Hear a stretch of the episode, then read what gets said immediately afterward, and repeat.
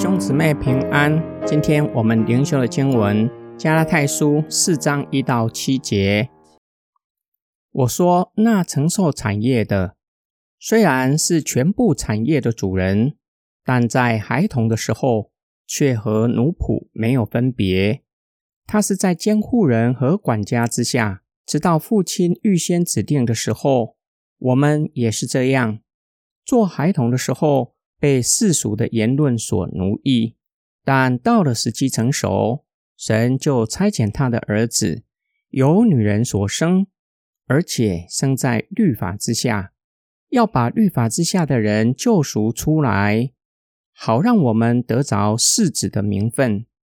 你们既然是儿子，神就差遣他儿子的灵进入我们心里，呼叫阿巴父。这样，你们不再是奴仆，而是儿子。既然是儿子，就靠着神承受产业了。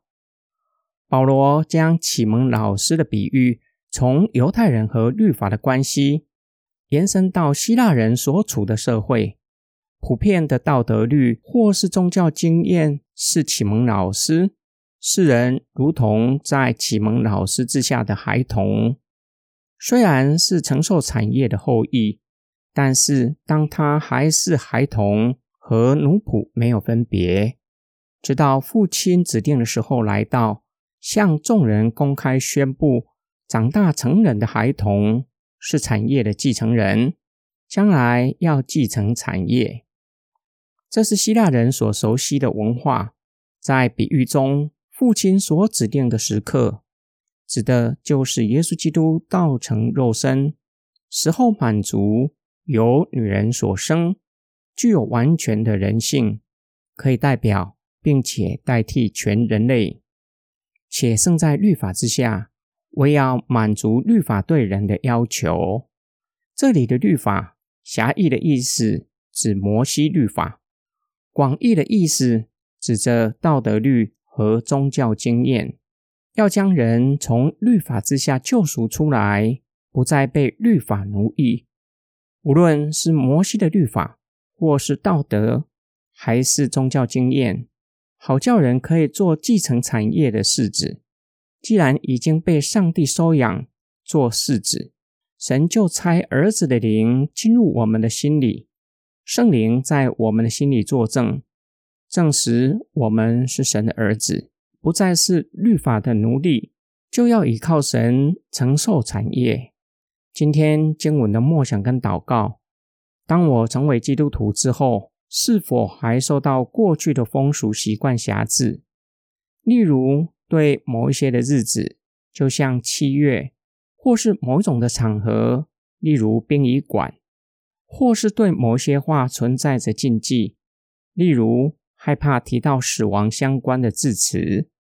或是将好行为视为是功德，可以赚取恩典。